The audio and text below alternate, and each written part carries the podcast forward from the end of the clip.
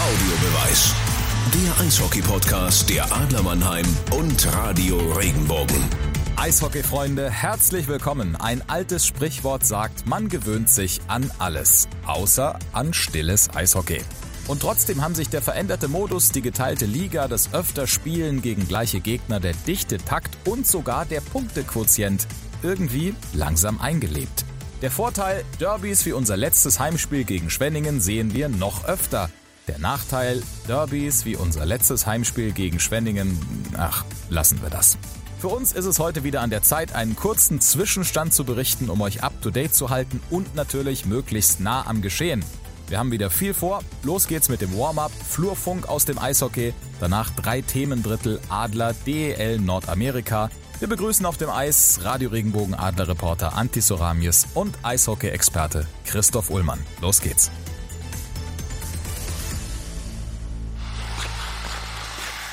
Einen wunderschönen guten Tag, Anti. Hast du die Schneeschuhe von gestern abgestreift und in deine Warm-up-Schlittschuhe gefunden? Habe ich. Ich habe meine Warm-up-Schlittschuhe frisch geschliffen, angezogen, direkt. Die langen Unterhosen habe ich ausgezogen von gestern. Sehr gut, ja. Ich habe auch die, die Handschuhe ausgezogen, mit denen ich den Schneemann gebaut habe und bin jetzt bereit fürs Warm-up. Was gibt's für Themen, Anti? Was haben wir hier in, in Schlagwörtern? Ein großer tritt ab. Florian Busch, einer, der eine Dynastie geprägt hat in Berlin, genauso wie Rankl ja auch eben aufgehört hat. Busch lange Zeit verletzt, viele Verletzungsstunden, Tage, Wochen, Monate verbracht.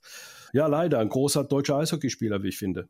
Ja, ganz, ganz, ganz schade. Ich finde es echt traurig, dass er wie André Rankel auch gar nicht zur Ehrenrunde raus kann, sondern dass die jetzt verletzungsbedingt dann mit einer Mediennotiz ihre Karriere beenden. Aber ich bin mir sicher, dass die ihren Rahmen noch bekommen werden in, in Berlin. Und schade, solche Zeilen zu lesen, ja. Anderes Thema, bisschen erfreulicher.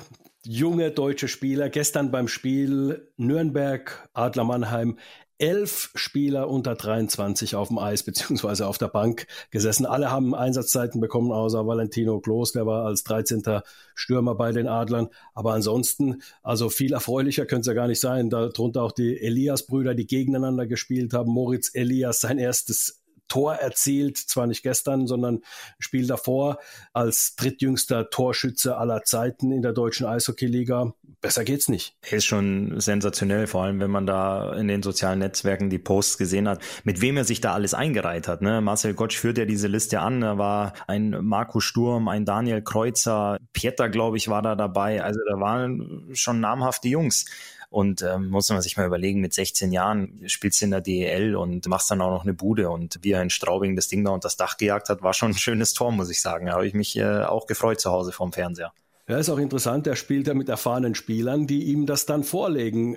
Und es ist ja nicht so, na ja, gut, da hättest du auch noch getroffen oder ich auch noch getroffen oder irgendwie sowas, sondern man muss ja auch schon richtig stehen. Man muss ja auch irgendwo zeigen, dass man Hockey-Sense hat, also Spielverständnis hat und auch dahin geht, wo man eben die Tore erzielt. Auf jeden Fall. Also ich finde es super schön, dass so viele U23-Spieler am Eis waren. So soll es sein und ich denke, dass das auch die Zukunft ist. Das ist ganz, ganz toll. Weiteres Thema in unserem Warm-up Eishockey-WM sofern sie stattfindet. Aber es sieht ja eigentlich gut aus, was jetzt also die Pandemie angeht. Sieht es zumindest so aus, als könnte sie stattfinden. Sagen wir es mal so. Weißrussland beim Lukaschenko, beim äh, Despoten, sage ich mal, beim, naja, Diktator muss man ja schon fast sagen. Ich habe meine Meinung dazu. Sport und Politik sollte getrennt werden, aber nicht, wenn einer sein Volk verprügeln lässt, die nichts anderes haben wollen als Freiheit und in Frieden leben, ihre Bürgerrechte haben wollen. Bei so einem kann man keine WM machen, finde ich. Ja, es ist äh, sehr, sehr schwierig. Ich gebe dir auch recht, dass man Politik und Sport nicht vermischen sollte. In dem Fall, man hat ja auch gelesen, dass Skoda sein Sponsorship da zurückziehen möchte in dem Fall. Also es wird eine sehr interessante Thematik werden bis zur Eishockey-WM. Also ich muss da wirklich, ich, ich war schon mal in Weißrussland bei einer U18 äh, BWM, beziehungsweise also heißt ja heute nicht mehr BWM, sondern äh, Gruppe 2 oder äh, Gruppe 1 äh, B oder wie auch immer, habe ich jetzt vergessen, wie es genau heißt. Da war ich, da war ich schon mal eine Woche. Ist eigentlich ein sehr interessantes Land, aber wie gesagt, unter diesen Aspekten, unter diesen äh, Umständen nicht durchführbar, absolut. Da gebe ich dir recht, da gebe ich dir recht, Anti. Das wird sehr schwierig. Noch ein Thema Eisbären Berlin. Leon Gawanke verlässt die Eisbären. Er geht zurück nach Nordamerika. Die Winnipeg Jets, die die Rechte auf ihn haben, haben ihn äh, zurückbeordert. Großer Verlust in den Abwehrreihen, würde ich ich sagen, weil er doch, ähm, ist ein junger Spieler, aber mit sehr mhm. viel Spielwitz und äh, ja, auch körperlich sehr präsent, der den Eisbären schon gut zu Gesicht stand in den letzten Wochen. Sehe ich ganz genauso. Er ist ja 99 geboren. Leon Gawanke hat immer auch hochgespielt in den Nachwuchsnationalmannschaften. Einer, der sich früh entwickelt hat, mit einem rasanten Tempo entwickelt hat und in Berlin natürlich auch nicht mehr wegzudenken ist. Wobei ich glaube, äh, in Berlin haben sie schon damit gerechnet, dass ein Junge in seiner Klasse vielleicht auch ein bisschen den Sniff NHL bekommen könnte jetzt in der Saison. Er hat ja schon in der AHL gespielt, vergangene Saison. Er ist schon auf dem Sprung in die NHL, von daher dürften sich die Berliner nicht zu sehr wundern. Denke ich auch nicht, aber ich glaube schon, dass sie damit gerechnet haben, dass sie ihn das Jahr hier behalten können. Da, da bin ich mir schon, schon ziemlich sicher. Es kam jetzt doch überraschend und der muss natürlich auch ersetzt werden ein deutscher junger Spieler zu ersetzen von der Klasse, sage ich, ähm, nicht möglich. Gehe ich mit. Also wird sehr, sehr schwierig. Natürlich ist es immer so, einer geht, ein neuer kommt, also der die, die Fußstapfen dann ausfüllen kann. Da bin ich gespannt, wie die Eisbären auf der Stelle reagieren werden. Also einige ähm, werden ja nochmal nachlegen, werden ja nochmal abwarten, was in Nordamerika genau passiert. Aber also, ja, da sind wir uns einig, äh, deutsche Spieler von der Klasse kannst du nicht, da kannst du zumindest keinen deutschen adäquaten Spieler holen. Da musst du dann schon in die Ausländerkiste greifen. Sehr wahrscheinlich, ja. Sehr wahrscheinlich. Dann habe ich noch eine Empfehlung. Ich weiß nicht, wer es gesehen hat, das Interview von Patrick Ehelechner in der Kühlbox mit Tobias Abstreiter. Hast du das gesehen, Antje? Habe ich gesehen, ja. Und äh, muss ich sagen, sehr ergreifend. Da muss man auch sagen, da sieht man, dass er ein Trainer für die Jungs ist, ja, der mit seinen Jungs mitfühlt und einfach so ein bisschen der väterliche, der große Bruder, der väterliche Freund von den Jungs fast ist. So einen Eindruck bekommt man da, weil er da wirklich auch in Tränen ausbricht. Nicht, also, nicht so viel teasern, Antje, jetzt. Nicht so viel teasern. Also, Wer es noch nicht gesehen hat, ist auf jeden Fall sehenswert, mal bei, mal bei dem Magenta, nicht Moments, ne? Kühlbox ist es, Patrick Ehelechner, wirklich ein sehr ergreifendes, drei, vier Minuten langes Interview, wo der U20-Trainer Tobi Abstreiter über die Zeit spricht, bei der wirklich sehr erfolgreichen U20-WM und auch so ein paar Einblicke gibt, wie du schon jetzt versucht hast zu verbergen, aber emotional wird, äh, was den Team Spirit angeht. Also wirklich sehr, sehr zu empfehlen. Die Einlaufzeit ist beendet. Also das äh, zum Abschluss des Warm-ups und dann gehen wir in die Vollen, würde ich sagen. Eröffnungsbühne. Auf geht's. Klar, logisch, äh, Christoph, unser erstes Thema wird wie immer sein, die Adler Mannheim. Acht Spiele gespielt in der deutschen Eishockeyliga, sieben davon gewonnen. Lässt sich sehen, oder? Definitiv führen die Gruppe Süd an, vor München, drei Punkte vor München, vier Punkte vor den Schwenninger Wild und dann sage und schreibe acht Punkte vor ERC Ingolstadt und den Augsburger Panthers. Also die Adler Mannheim treten wirklich sehr, sehr gut auf in den vergangenen Spielen. Das macht Spaß, denen zuzugucken. Es ist einfach attraktives Hockey, aggressives Hockey, schöne Tore. Es macht wirklich Spaß, denen zuzugucken. Auch jetzt bedingt waren ja Ausfälle dabei, verletzungsbedingte Ausfälle oder auch längere Ausfälle. Sinan Aktak habe ich schon lange nicht mehr am Eis gesehen. Matthias Plachter hatte sich zuletzt verletzt. Natürlich Andrew Desjardins, der leider die ganze Saison ausfällt. Aber das merkt man gar nicht in den Spielen. Also das läuft, Ketic, genau, das läuft einfach wie am Schnürchen. Die Jungs treffen, es ist nicht, dass du sagst, ah ja, okay, heute läuft es nicht so rund, weil da fehlen ja ein oder zwei, sondern das läuft echt reibungslos astrein durch, würde ich sagen. Äh, sehe ich ganz genauso. Trotzdem sage ich, äh, in wenigen Spielen haben sie 60 Minuten durchspielen können, aber es liegt genau daran. Das Interessante ist ja, Pavel Groß sagt ja immer, ich spiele mit den Jungs, ich plane mit den Jungs, die ich zur Verfügung habe und wir benutzen keine Entschuldigungen, aber man muss es ja trotzdem sehen. Die Ausfälle, die immer wieder da im Physioraum äh, sind und sich behandeln lassen, damit kannst du den ganzen Block füllen in jeder anderen Mannschaft im ersten oder im zweiten Block. Also von daher ist es schon ein absoluter Hammer, dass du dann auch so konstant in der Gesamtleistung, wie gesagt, im Spiel gibt es immer wieder so ein paar Phasen, wo es nicht ganz so rund läuft, aber eine Top-Mannschaft schafft es halt eben auch dann diese Phasen im Spiel unbeschadet, weitgehend unbeschadet zu überbrücken und ein Spiel noch zu gewinnen. Und das ist, wie du sagst, äh, schon sehr bemerkenswert, zumindest sagen wir es mal so. Ich finde die Einstellung vom Coach phänomenal, weil du beschäftigst dich nicht mit den Jungs, die du nicht zur Verfügung hast, sondern wenn es wirklich um die Spielvorbereitung geht und um das Spiel selber, fokussierst du dich wirklich nur auf das, was du vor dir auf der Bank sitzen hast, beziehungsweise aufs Eis rausschicken kannst. Jeff Ward hat es 2015 genauso gemacht. Der hat keine Entschuldigung gesucht, sondern der hat alle alles dran gesetzt, die Jungs einzustellen, zu motivieren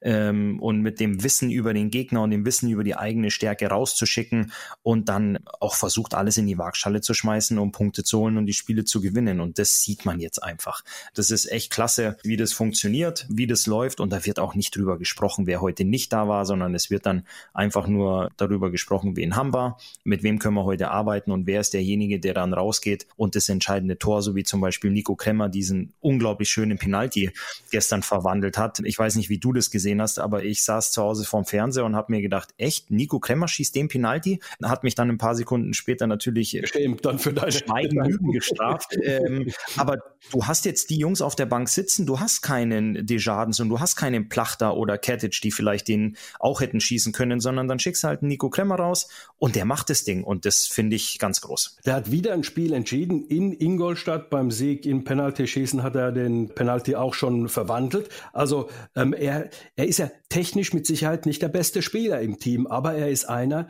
der Eishockey atmet, sage ich mal. Er, er blockt Schüsse, ist äh, defensiv, also einen viel wertvolleren Spieler gibt's gar nicht in der DEL als Nico Kremmer, was so Defensivaufgaben angeht. Und wenn so einer dann noch offensiv anfängt, Spiele zu entscheiden, das ist ein absoluter Hammer. Und da siehst du eine Einstellung auch. Und da siehst du auch, wie dann Jungs wirklich in diese Lücke, die entsteht, reinstoßen. Äh, die Lücke entsteht eben durch diese verletzten Spieler und dann sagen sie, okay, ich übernehme mehr Verantwortung, der Coach gibt mir mehr Verantwortung und ich zahle es dann einfach auch äh, heim mit eben solchen Momenten. Momenten. Und da habe ich Gänsehaut bekommen, muss ich dir ganz ehrlich sagen. Ich sitze da in Nürnberg in dieser leeren Halle.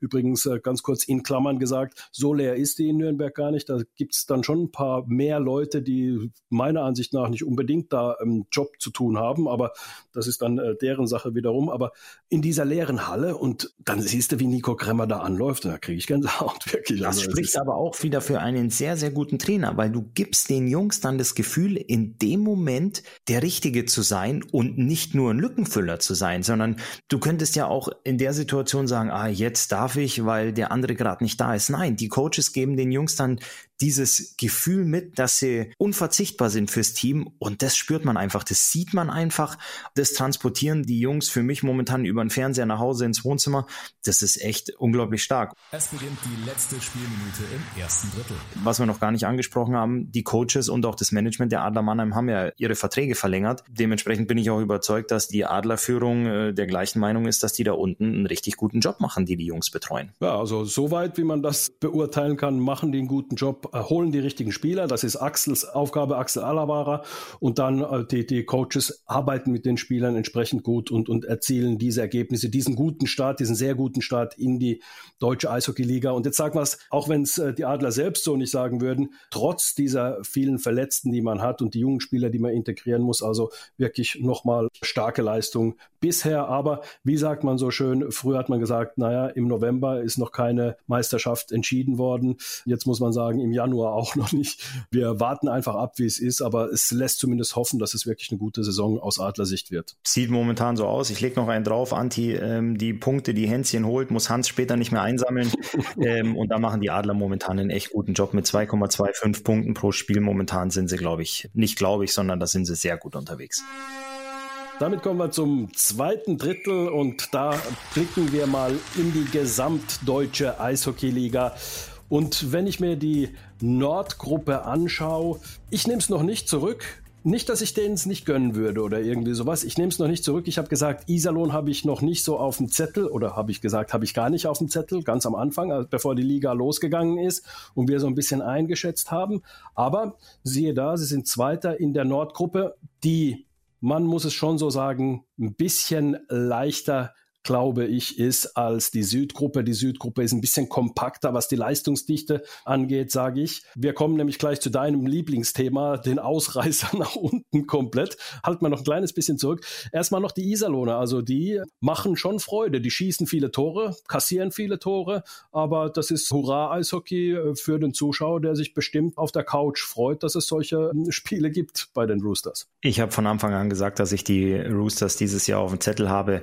Äh, ähm, wie du schon sagst, sie schießen viele Tore, sie kassieren viele Tore. Das war aber in Iserlohn schon immer der Fall. Man erinnert sich, wenn man da hingefahren ist, dass man Spiele mal hoch verloren hat, aber auch Spiele mal äh, gewonnen hat, obwohl man fünf oder sechs Gegentore kassiert hat. Und wenn man sich das jetzt äh, anguckt, die schlagen zweimal die Kölner Haie, nehmen zwei Punkte aus Wolfsburg mit. Also die spielen wirklich ein schönes Hurra-Hockey. Und was die aber haben, und das darfst du nicht unterschätzen, wenn du jetzt jedes Mal Punkte mitnimmst, dann spielen die sich so eine richtig breite Brust. Die ähm, haben Selbstvertrauen und die wissen, dass die, auch wenn sie mal fünf Tore kassieren, wie zuletzt gegen Köln, dass sie das Spiel trotzdem gewinnen können. In der Vergangenheit war es oft so, dass sie dann Spiele verloren haben und über den Verlauf der Saison hast du dann dein Selbstbewusstsein, dein Selbstvertrauen als Mannschaft verloren und hast nur noch individuell gespielt, um Punkte zu machen, deinen Marktwert zu steigern, um versuchen, irgendwo nochmal einen Vertrag zu unterschreiben oder da in Anführungsstrichen rauszukommen, wegzukommen, woanders hinzukommen.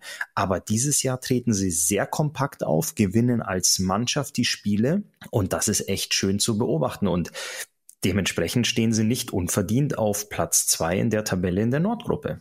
Definitiv. Und eine Sache, warum ich Iserlohn eigentlich nicht auf dem Zettel hatte, nicht weil ich das äh, deren ähm, Roster nicht gut genug fand, also deren Spieler auf dem Papier, sondern was ich fand, ist, bei denen ist halt der Heimvorteil nicht gegeben, den sie zweifelsohne haben in der deutschen Eishockeyliga, weil die Fans sind so nah am Eis, die haben diese ganze Seite, diese Strafbankseite voll mit ihren Fans also mit diesen Hardcore-Fans, die, den, den Stehplatz eben dort.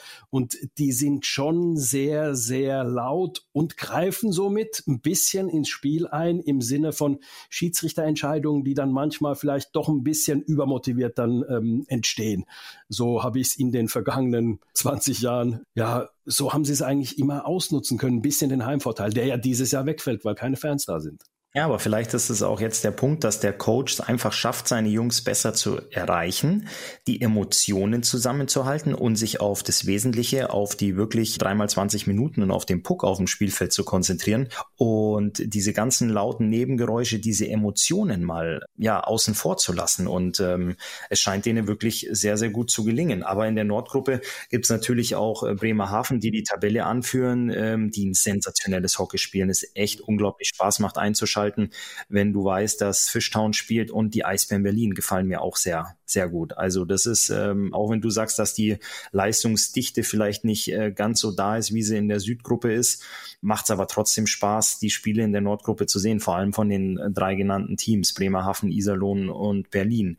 Köln fällt mir da so ein bisschen raus. Was ist deine Meinung zu den Haien, Antje, in der, in der Nordgruppe? Ähm, seltsam. Die haben auf den ersten Blick ein gutes Team mit ähm, guten Spielern, mit den Tiffelsbrüdern, sage ich jetzt einfach mal, Matsumoto, der Dauerbrenner aber äh, so richtig kriegen sie es nicht aufs Eis. Und das ist, äh, die haben einen guten Torhüter, den Poggi von Berlin letzte Saison.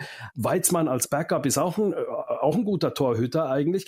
Aber was auffällt, sie kassieren viele Tore, schießen viele Tore, aber erzielen nicht ganz die Ergebnisse, also zumindest also die Punkte, die sie eigentlich bräuchten. Die haben Quotienten von 1,25. Das ist für Kölner Ansprüche deutlich zu wenig, vor allem mit der Klasse, die sie eigentlich in der Kabine haben und da inklusive Trainer. Also Uwe Krupp ist ja nicht irgendwie ein unerfahrener junger Trainer, wo man jetzt sagen muss, er gibt ihm ein bisschen Zeit.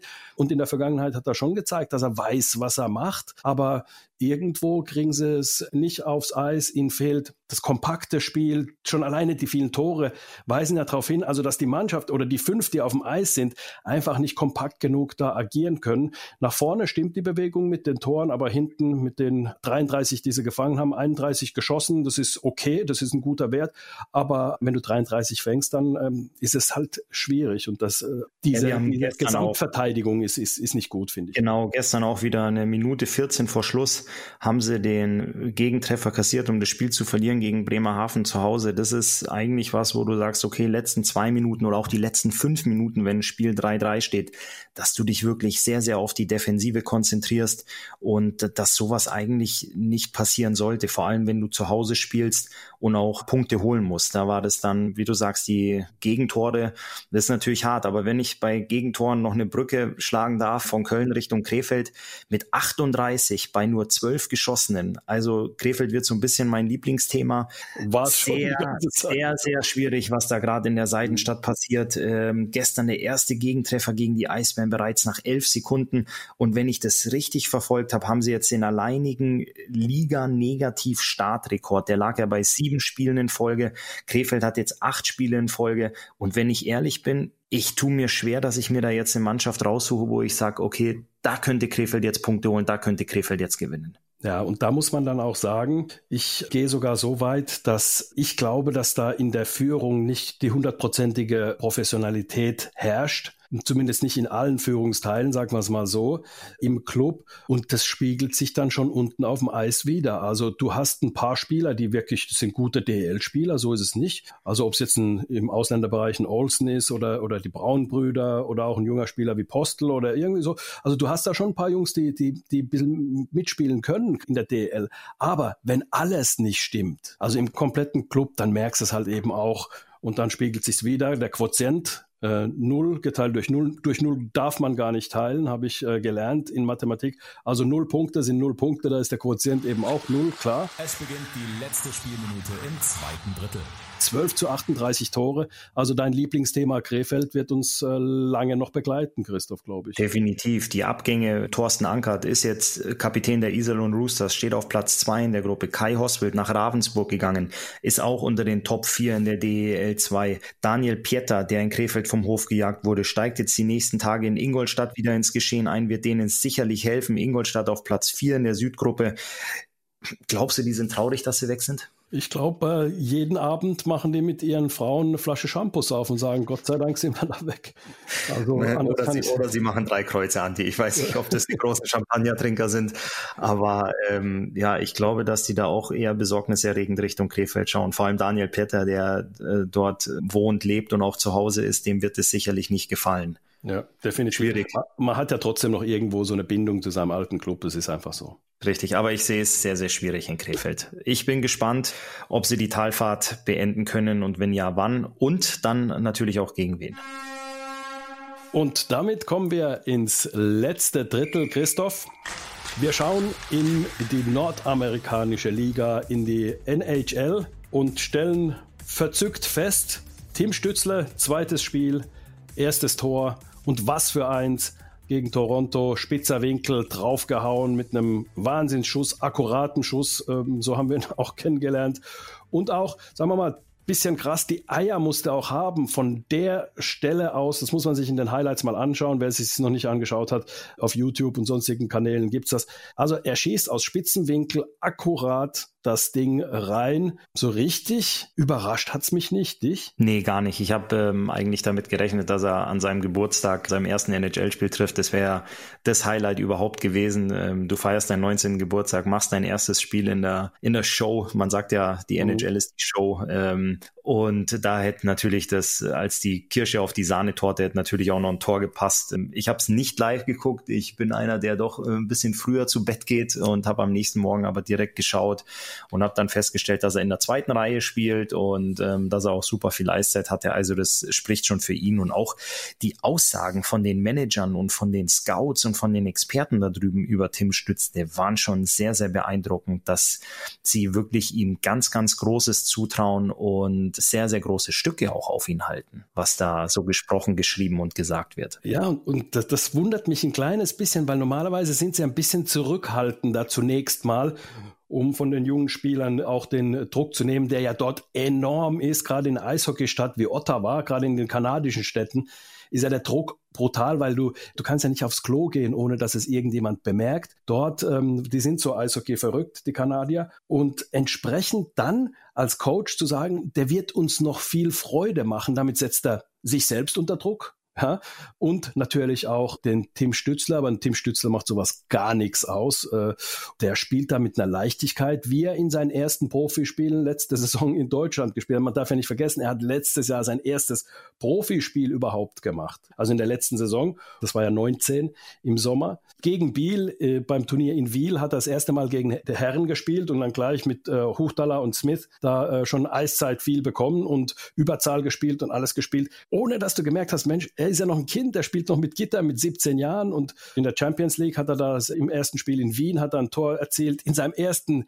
DEL-Spiel gleich nach vier Minuten in seinem zweiten Wechsel hat dann Tor gegen Nürnberg erzielt. Also es ist schon einer, der sofort, egal auf welchem Level, seine Leistung bringt. Unglaublich. Es ist echt top. Es hat mich auch sehr gefreut, das zu sehen, aber man darf natürlich auch nicht die DEL mit der NHL vergleichen. Also da vergleichst du wirklich dann Äpfel mit Birnen, auch wenn es die CHL ist. Aber wie du schon sagtest, der Druck da drüben, auch die Medien, also auch wenn momentan keine Zuschauer da sind, aber die Medien nehmen das ja komplett auseinander. Also du musst dir das ja so vorstellen, in, in Deutschland fährst du dann nach Hause, ziehst die Haustür zu und guckst vielleicht ein bisschen äh, ähm, die Tagesschau, die Sportschau oder auch das Dschungelcamp. Aber in Kanada, wie du es angesprochen hast, da läuft es ja hoch und runter. Da wird ja jeder Spieler, jeder Wechsel, das ganze Spiel komplett zerlegt, analysiert, thematisiert. Und es geht ja übers Frühstücksfernsehen, die Mittagsnachrichten bis ins Abendprogramm rein. Und da kannst du den Druck beziehungsweise auch das ganze Thema Eishockey und um deine Person gar nicht so einfach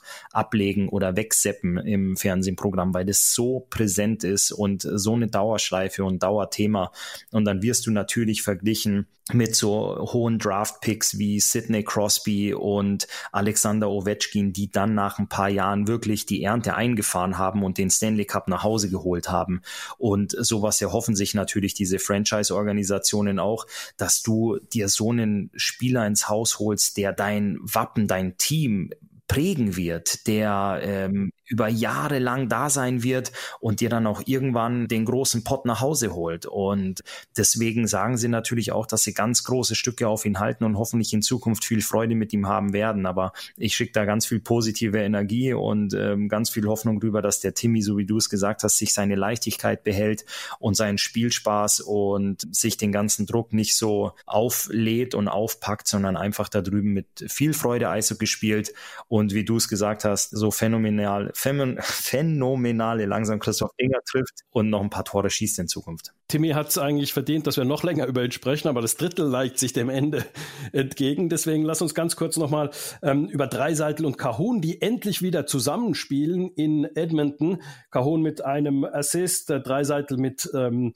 fünf Assists in den ersten drei Spielen. Die haben ja in der Schüler-Bundesliga schon zusammengespielt in der Saison äh, 09-10 in 10, 11 und dann in der DNL 11, 12 haben sie also drei Jahre zusammengespielt und alles zusammengeschossen. Man muss sich vorstellen, ein bisschen über 30 Spielen haben sie 126 beziehungsweise 103 Punkte gemacht in der ersten Schüler-Bundesliga-Saison, als sie zusammengespielt haben. In der zweiten Schüler-Bundesliga-Saison 192 beziehungsweise 206 Punkte in, ähm, ja, so in 35 Spielen in etwa. Also unfassbare Zahlen. Und diese Jungs, die haben auch in den Hotels bei Auswärtsspielen immer zusammen im Zimmer übernachtet waren super Freunde. Und jetzt spielen sie in Edmonton zusammen. Also die haben ja bei den Jungadlern erst gespielt und dann jetzt in Edmonton wieder zusammen als erwachsene Männer, als 25-jährige Männer. Eigentlich ein Eishockey-Traum, oder? Super. Ich freue mich riesig für die beiden Jungs, vor allem, dass sie so gut gestartet sind und dass sie jetzt auch wieder zusammenspielen. Also das ist, das ist echt klasse. Bin mir ziemlich sicher, dass sie keine Zimmerpartner mehr sind auf, äh, auf Auswärtsfahrten, weil sie jetzt wahrscheinlich den Luxus eines Einzelzimmers genießen dürfen. Aber die werden sicherlich Spaß haben. Da, davon gehe ich mal ganz stark aus. Und Blick über den großen Teich. Tobi Rieder hat ja auch in seinem ersten Spiel getroffen für die Buffalo Sabres. Der ist ja einer, der nicht so ganz auf dem großen Eishockey-Radar ist des Deutschen, weil man ja doch dann dann mehr Richtung Dreiseitel und jetzt auch Stützle und Calhoun und sowas guckt. Aber Tobi Rieder auch in seinem ersten Spiel für die Buffalo Sabres direkt getroffen. Und Tobi Rieder deswegen ein kleines bisschen, und das, das stört mich am Eishockey allgemein. Er ist nämlich ein harter Arbeiter. Er ist ein Unterzahlspezialist. Er ist einer, der, der wirklich ein Mannschaftsspieler auf einem sehr, sehr hohen Niveau ist. Und der kriegt natürlich dann nicht so den Applaus wie jetzt die, die natürlich offensiv immer ihren Beitrag leisten. Umso mehr äh, freut es mich eben auch, dass er da jetzt auch gleich getroffen hat und bis bisschen so, ja, das schon mal erledigt hat, das erste Tor, so jetzt äh, brauche ich mich darum nicht mehr zu kümmern, jetzt kommen die äh, nächsten dann schon von alleine irgendwie. Also so läuft's ja dann, wenn man den ersten Treffer eben nicht erzielt und es dauert lang, umso schwieriger wird's ja eben. Also deswegen, beim Eishockey ist ja oft so diese Leute, die ein bisschen wie du es gesagt hast, unterm Radar sind, die sind einfach unterschätzt und deren Leistung wird einfach unterschätzt. Aber wenn du ein guter Unterzahlspieler bist, ist ein Riesenbeitrag für einen Teamsieg. Also ist für dich der Tobias Rieder der Nico Kremmer der NHL. Ganz genau. So, Super. Da, da, schöner, schönen Bogen hast du. Du lobst, du lobst den Nico Kremmer so über, für seine Arbeit in der Defensive und in Unterzahl seine geblockten Schüsse und dann nehmen wir das mal so mit. Der Tobi Rieder ist der Nico Kremmer der, der NHL. NHL. Müssen genau, wir mal im, im Fokus behalten. Es beginnt die letzte Spielminute im dritten Drittel. Jetzt, bevor gleich die Schlusssirene kommt, noch Marc Michaelis im Taxi-Squad gewesen, also nicht im Mannschaftsbus äh, zum Spiel gefahren gegen Edmonton, sondern eben im Taxi und falls es da eine Infektion gegeben hätte, wäre er zum Einsatz gekommen. Also er ist nah dran an der NHL. Leon Bergmann zu San Jose Barracuda geschickt worden in die AHL, aber der wird mit Sicherheit die Chance haben, wieder hochgeholt zu werden. Das sind so die aus unserer Mannheimer Sicht, sage ich mal, die Jungs, die äh, interessant sind. Rieder, der ist aus Mannheimer Sicht zwar nicht, hat keine Mannheimer Vergangenheit, aber, aber den nehmen wir deswegen, weil ich ihn mag als Spieler. Und nicht unerwähnt, unerwähnt lassen sollten wir natürlich auch unseren Kollegen Grubauer in Colorado im Tor. Ja. Shutout, 8-0-Sieg. Ne? Ja. 8-0. Ja. Also, ja, also. Haben die gegen Krefeld gespielt? gegen die Penguins, ja. also, okay. äh, dann haben wir es hier auch im dritten Drittel dann nochmal die Krefelder erwähnen können. Christoph, dein Lieblingsthema in der DEL. Ende der regulären Spielzeit. Ja, dann kommen wir doch in unser 1 gegen 1. Wer ist denn heute dran? Anti, du darfst. Ich darf, okay. Dann, ich habe mir Folgendes überlegt. Äh, man spricht ja immer darüber, als ähm, jetzt Mannheim kürzlich gegen München gespielt hat, spricht man darüber, es gibt ja immer gute Freunde in Teams, gegen die man spielt. Zum Beispiel Dennis Reul und Frank Mauer sind sehr gut befreundet. Dennis Reul ist ja auch einer, der robust spielt. Dann habe ich ihn gefragt, wenn der Mauer kommt, äh, wirst du ihn ein bisschen verschonen? Wirst du ihn äh, vielleicht nicht ganz so heftig gegen die Bande checken? Hat er gesagt, nee, noch fester. Nicht, dass er dann nach dem Spiel kommt und sagt, siehst du, da bin ich an dir vorbeigekommen. Also solche Gespräche entstehen da, äh, hat ähm, Dennis gesagt, zwischen den beiden eben. Wer war denn dein bester Freund, Christoph, in der deutschen Eishockeyliga, mit dem du zusammen beziehungsweise gegen den du gespielt hast? Ja, ganz klar Yannick Seidenberg.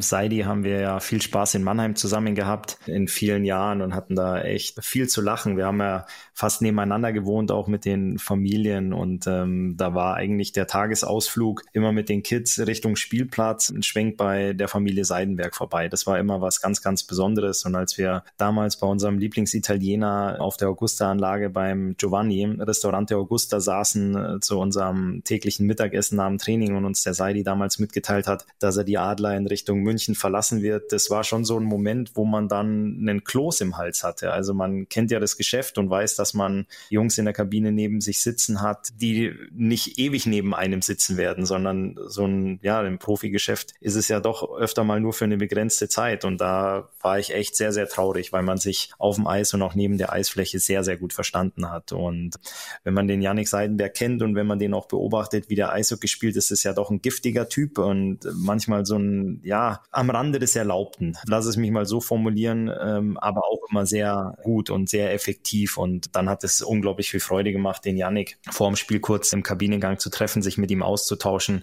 Also wirklich, es ist so sich richtig feste gedrückt hat und dann wusste man dreimal 20 Minuten darfst du dem wirklich keinen Raum lassen, weil er ist auch an dir vorbeigefahren und hat dir den Schläger hinten in die Waden gehauen und nach dem Abpfiff hat er dir nochmal durchs Gesicht gepackt, ähm, aber nach dem Spiel kam er wieder rüber und hat sich mit dir ganz normal unterhalten. Gleiche Kategorie wie Yannick Seidenberg ist auch Sven Felski. Das war auch immer ein Spaß, nach Berlin zu kommen, um sich mit dem Felde da auszutauschen. Vor und nach dem Spiel auf dem Eis war es immer besser, wenn er auf dem Eis war und ich gerade eine Verschnaufspause hatte oder andersrum. Und wen ich da auch noch erwähnen möchte, ist den Kollegen Phil Hungeregger, der in seinem ersten Jahr bei den Adler Mannheim mein Zimmerkollege war und wir uns sehr gut angefreundet haben und auch richtig gut verstanden haben. Und ähm, als ich dann in, in Augsburg war, die vergangenen zwei Jahre und äh, ihn immer wieder getroffen habe, haben meine Kinder mich sogar vorm Spiel gefragt, ob das okay ist, wenn sie nach dem Warm-up nicht auf unserer Seite stehen, quasi wo die Augsburger Panther Richtung Kabine gehen zum Abklatschen, sondern ob es für mich okay ist, dass sie sich auf die andere Seite stellen und beim Phil abklatschen und dem Hallo sagen. Also so sehr, ähm, so sehr Freund waren wir mit, mit dem Phil, der auch regelmäßig bei uns zu Hause ein- und ausgegangen ist. Also die drei muss ich wirklich ganz besonders nennen. Da hat es immer unglaublich viel Spaß gemacht. Also der Phil ist jetzt nicht so ein dreckiger Spieler, wie es der Seidi oder der Felle ist, wo du dann Angst haben musst, dass sie sich auch drüber köstlich amüsieren, wenn sie dir vielleicht eine blutige Nase hauen können oder ähm, dir dir einen kleinen Schmerz zufügen können, der ist dann doch von einer anderen Sorte. Aber bei den drei war es immer was ganz Besonderes, wenn du wusstest, äh, natürlich, wenn München oder Berlin kam, aus meiner Sicht waren es große Spiele, aber du wusstest auch, da kommen Jungs, auf die du dich persönlich ganz toll freust. Sven Felski und Janik Seidenberg waren auch beide auf meiner Hochzeit. Und ja, beim Phil habe ich mich auch unglaublich gefreut, die letzten zwei Jahre in Augsburg, wenn er nach Augsburg kam, wenn wir uns da gesehen haben und er mich auch regelmäßig hier im Sommer dann äh, zu Hause besucht hat.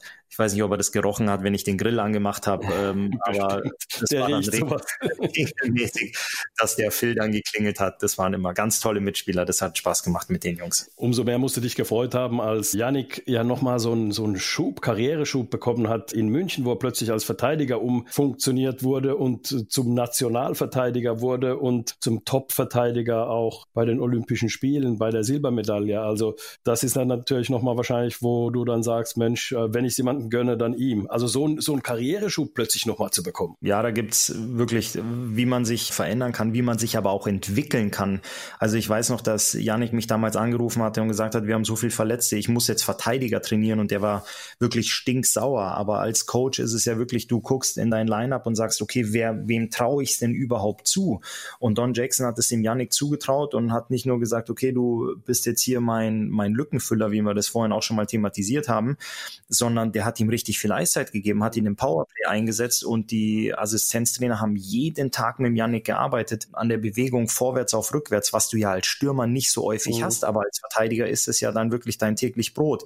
Und wie der sich da entwickelt hat, der war ja, wie du sagst, nicht nur äh, von Stürmer zum Verteidiger in München, sondern er war ja Verteidiger des Jahres, er war Playoff MVP, er hat bei der Nationalmannschaft ja auch geschafft, dass er den Wechsel äh, reibungslos hinbekommen mhm. hat, die Silbermedaille als Verteidiger gewonnen gewonnen und er hat ja schon viele Weltmeisterschaften als Stürmer auch schon gespielt. Mhm. Also das ist schon wirklich bemerkens- und bewundernswert. Also das finde ich schon ganz, ganz toll. Da freue ich mich unglaublich für ihn. Ein unschöneres Thema aus Mannheimer Sicht, aber wir alle wissen ja zu gut, wie Sven Felski seine Karriere beenden konnte. Mhm seinem tausendsten DEL-Spiel und mit dem Gewinn der Meisterschaft. Das war sein allerletztes Profispiel. Aus unserer Sicht hätten wir ihn gerne nach 999 Spielen in Rente geschickt und äh, mit der Silbermedaille. Aber ähm, wenn ich jetzt das Ganze nur auf Sven Felski reflektiere, welcher Sportler träumt nicht davon, seine Karriere so zu beenden. Also das mhm. ist schon was, was wirklich den wenigsten passiert. Und ihm ist es damals tatsächlich passiert, dass er mit dem Titel und mit dem tausendsten Spiel abtreten konnte. Also runder kannst du es eigentlich gar nicht machen. Und ähm, ja, jetzt warten wir mal, was dem Phil noch alles so passiert in seiner Karriere, was der in Zukunft noch alles erleben und machen darf. Aber das ist schon, ist schon klasse, was die, was die Jungs da erleben durften. Die sind ja noch nicht, also Yannick Seidenberg ist ja auch noch nicht fertig. Der ist ja jetzt der alleinige Rekordspieler von München München, der hat, glaube ich, war es gestern oder vorgestern sein äh, 600. Spiel gemacht für Red Bull, denn mhm. er ist ja auch schon im Club der Tausender. Das hätte dem Yannick ja von Anfang an auch keiner zugetraut. Er war ein guter Stürmer, aber er war ja jetzt nicht der Stürmer, wo du gesagt hast, boah, der zerschießt hier regelmäßig die Liga. Und äh, der da ist hat man auch da gesagt, noch, noch diese alte Formel, der ist zu klein einfach. Der ist zu klein, um, um, um, um überhaupt in der DL über, sagen wir mal, acht, neun Minuten Eiszeit äh, zu kommen. Genau, und jetzt spielt er da regelmäßig 20 Minuten runter auf der Verteidigerposition, hat drei Meisterschaften in Folge gewonnen mit München und diese persönlichen Auszeichnungen, die wir eben schon angesprochen haben. Und der ist ja noch lange nicht fertig. Also der ist noch im Saft, der ist noch gut unterwegs, der ist fit. Mal gucken, was da noch alles passiert, was der noch für Rekorde einstellt und welche Bestmarken der noch knacken wird. Also das ist schon bemerkenswert und es macht auch immer wieder Spaß, dem zuzugucken. Damit beenden wir jetzt, bevor uns jemand vorwirft, wir machen eine München Show. nee, das war jetzt wirklich äh, speziell, Nein, absolut, speziell absolut. Janik Seidenberg. Eine kleine Anekdote noch zum Seidi, der hat ja die Rückennummer 36. Mit der hat er auch schon in Mannheim gespielt und hat die natürlich jetzt auch bei Red Bull München. Und er hat ja drei Kinder, zwei Mädels und dann kam noch der Ted. Und der Ted ist am 3.6. zur Welt gekommen. Also das ist auch was, das passt ja wirklich wie die Faust aufs Auge. Er mit der 36 unterwegs und das Kind am 3.6. zur Welt gekommen ist ähnlich wie bei mir. Ich habe mit der 47 gespielt und meine Tochter kam am 4.7. zur Welt. Also das also ist am 47. Juli. Nee. nee, am 4.7. Und das ist auch was, wo wir schon mal bei einem Gläschen Apfelschorle zusammensaßen, darüber philosophiert haben, gelacht haben und gesagt haben, Mensch, die Welt ist schon verrückt. Ja, und das ist das Tolle. Du hast immer wir immer irgendwie eine kleine Anekdote parat zu allen möglichen Themen und deswegen höre ich dir so gerne zu bei diesem Podcast. Sehr schön, danke. Ja, damit kommen wir oder sind beim Ende, Christoph. Danke nochmal für diese Anekdoten über Yannick Seidenberg. Wir hören uns dann in 14 Tagen in alter Frische wieder. Ich freue mich. Du behältst Nico Kremmer im Auge, ich behalte die Krefeld-Pinguine im Auge und dann schauen wir mal, was wir in 14 Tagen darüber philosophieren, diskutieren können. Vielleicht mache ich sogar noch eine Melodie zu meinem Loblied für Kremmer. Sehr gut. Klasse, Andi. Bis dann. Bis dann. Ciao. Ja, soweit unsere heutige Ausgabe vom Audiobeweis. Übrigens, wenn euer Podcast-Quotient unter 0,16 liegt, ihr also aus den letzten sechs Folgen nur diese eine hier gehört habt, dann solltet ihr dringend an eurer Performance arbeiten.